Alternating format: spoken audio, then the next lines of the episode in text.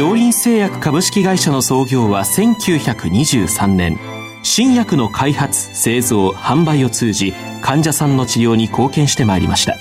そして現在京林製薬は京林製薬グループへと発展し医薬品を中心とするヘルスケア事業を通して人々の多様なニーズに応え今まで以上に健康な生活に貢献できる企業への進化を目指しています。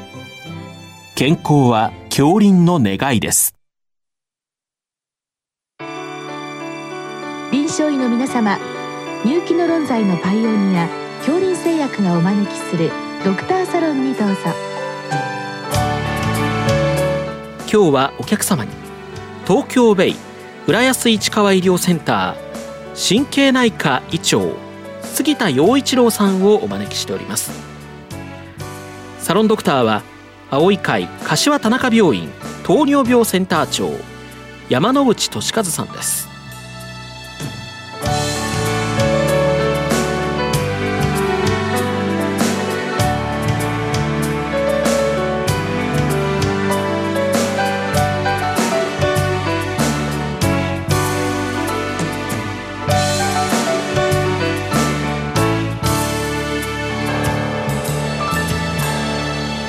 杉田先生よろしくお願いいたします。よろしくお願いいたします。今日は症例の方からですが55歳の女性で基礎疾患はありません、え背中に移動するピリピリとした痛みがあり、え背中を下にして寝ると痛みが増強するためうつ伏せで寝ることが多いです、え特に発疹は見られません。どのような疾患が考えられますでしょうかということでございます先生まれにこういった症例もあって、まあ、私どももうすぐこれヘルペスだろうと思うんですがまあ、この症例のようにこう発疹がないあれはなんじゃこれはっていうのがありますけど先生のご経験でこういったもの、まあ、どういったものをお考えになりますか？そうですね。あのご指摘の通りでやはり体幹部の、えー、神経障害ですね。で特にまあ神経根を疑うような場合はやはり帯状疱疹が圧倒的に原因として多いです。うん、でちょっと今回の症例ですね、まあ、まず一つ気になるのはえー、それがやはりその神経根に沿った症状かどうかですね。デルマトームに沿った帯状の症状かどうか。ところが一つ気になります。で帯状の障害であればやはり神経根の障害として多分感染症で一番多いのは今やりました帯状疱疹で、代謝性のものとして多分一番多いのは糖尿病性によるもの、であとまあ本当にごく稀ですけれども自己免疫のものとかですとまあこれは神経の専門医がどちらかというと見るところですけれども、うん、シェーグレン症候群やサルコイド質など、まあ、そのあたりが鑑別としては一つ挙げられるかなというふうに思います。うんまあ、なかなか特殊な病気になりますとこれ思いつきにくいというところも ありますので、えー、まあ、あの神経根に関しては比較的あるありうる病気と考えてよろしいそうですね。あのやはり、まあ、あの頸髄領域や腰髄領域に比べるとやはりでも胸髄領域というのは圧倒的に少ないというのが現状です。まずその原因の一つとして、まあ、変性ですね。あの、まあ、頸椎腰椎はどうしてもあの、まあ、あのこう湾曲の影響で荷重がかかってどうしても、あの変性を受けてそれによる神経根の圧迫による、まあ、頸椎小性神経根症や、まあ、もしくはヘルニアなどによって神経根症非常に多いですけども胸椎領域基本的にまあ極めてそれは稀なんですね。なので、まあ、やっぱり圧倒的に少ないという点と、もう一つ見逃されやすい点としてはですねあの頸椎領域腰髄領域はどちらもこうまあ、あの運動の評価が、まあ、手足でしやすいですけれどもまあ、胸髄領域はどうしてもこうあの腹筋とか、まあ、手足がないところなのでそこの運動症状を患者さんが訴えるってことは、まあ、基本的にないんですよね。ね。あのごくまれにですねこのえーと、お腹のところのデルマトームとかのところですと、はいはい、あのシュードヘルニアっていうふうに言いますけれどもそこのところだけ腹壁の筋緊張が落ちてですねこうボコってこう飛び出すようになったりすることもまれにあるんですけれども。普通、まあ、あの運動症状がやっぱりいずれにせよ出づらいので、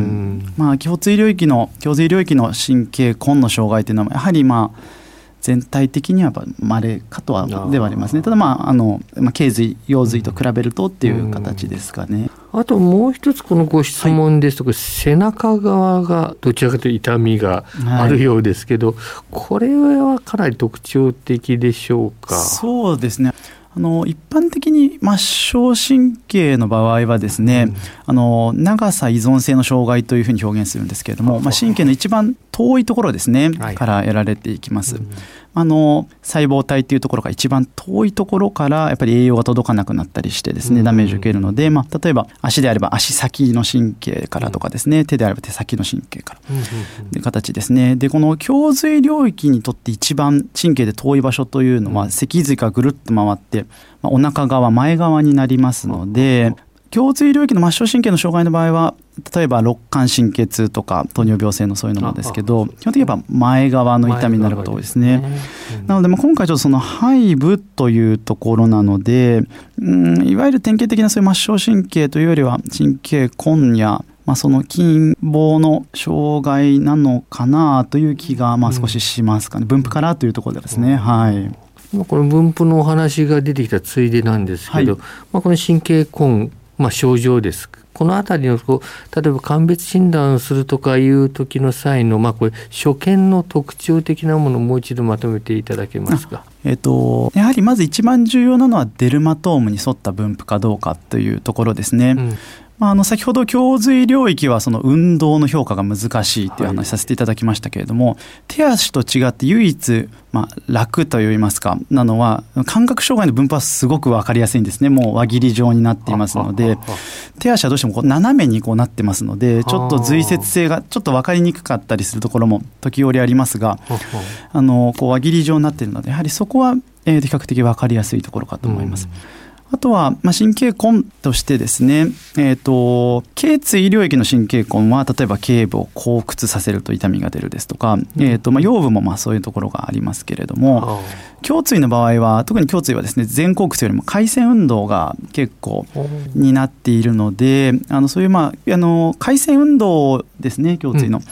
それによって、まあ、痛みが誘発されるかっていうところも一つ特徴としてあるかと思いますね。あとちょっとまあこれは話ちょっとそれるところもあるんですけれどもやはり脊髄の病気じゃないかっていうところもちゃんと除外することが重要で、それにあたっての注意点としてはですねやっぱり膀胱直腸障害が出ていないかっていう点と、まあ、あとやはり下肢の症状ですね。それがないかってその2点は一応必ず確認した方が、まあ、あのやはり脊髄でももちろんですねあのこう髄節のデルマトームに沿った分布の障害を呈することがあるので、うん、あのそこをまあちょっと注意するっていうところですかね。うん、胸椎力の神経根っていうところに関してちょっとすみません。先ほどの質問に戻りますと、まあ、デルマトームに沿った帯状の分布かどうかっていうこと、あとまあ、えー、と場合によってはこう回線運動などでちょっとこう痛みが誘発されることがあるっていうところがまあ特徴ということになるかと思いますね。はい、痛みの正常はやはりピリピリとした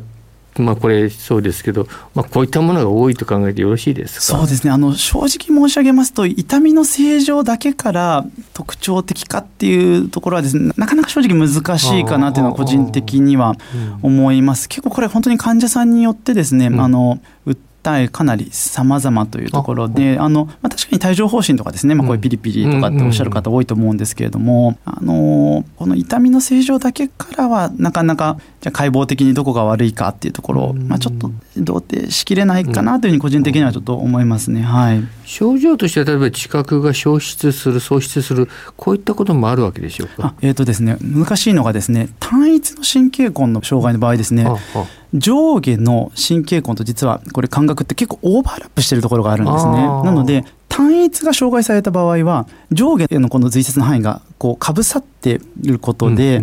異常感覚はあるんだけども触ってる感覚は分かりますっていう時がしばしばあります。なので、あの、複数の神経根、隣り合うところがダメージを受けると、うん、あの、感覚が落ちることあるんですけども、うん、単一の神経根だけだと感覚落ちないことも時々あってですね、これはあの、頸椎小性神経根症や腰部椎間板ヘルニアによる神経根症も同様なんですけれども、うん、なので感覚が落ちてないから神経の問題ではないとは単一の神経根の場合にならないっていうところは一つちょっと、まあ、注意すべき点かなとして思います。はい。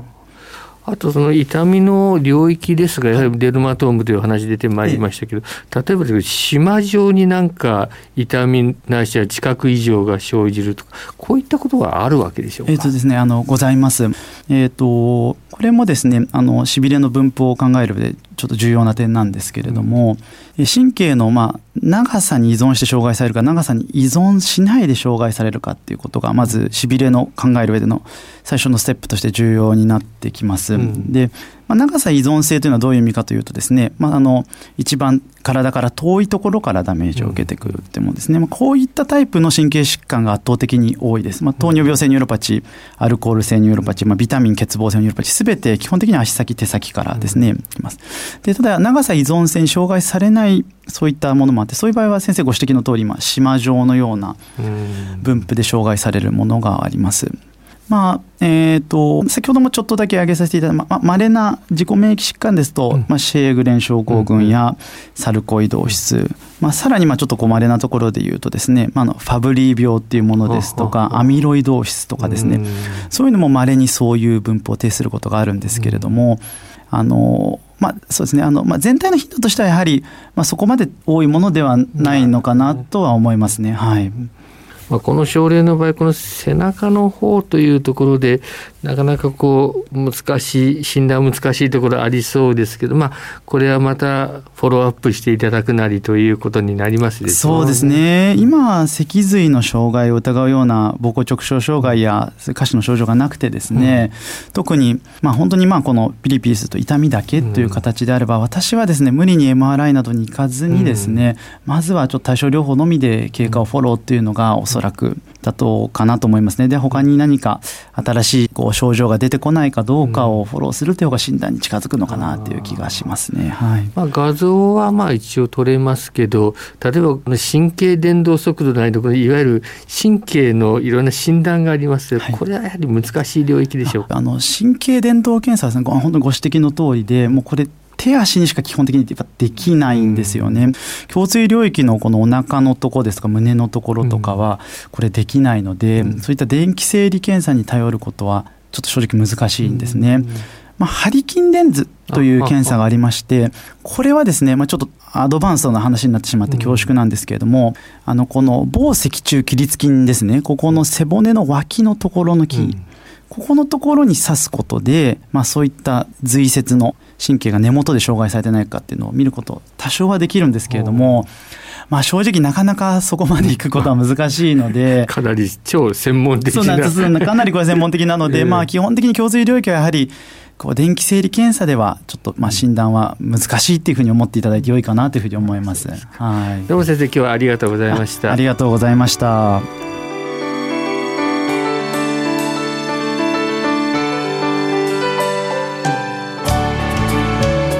今日のお客様は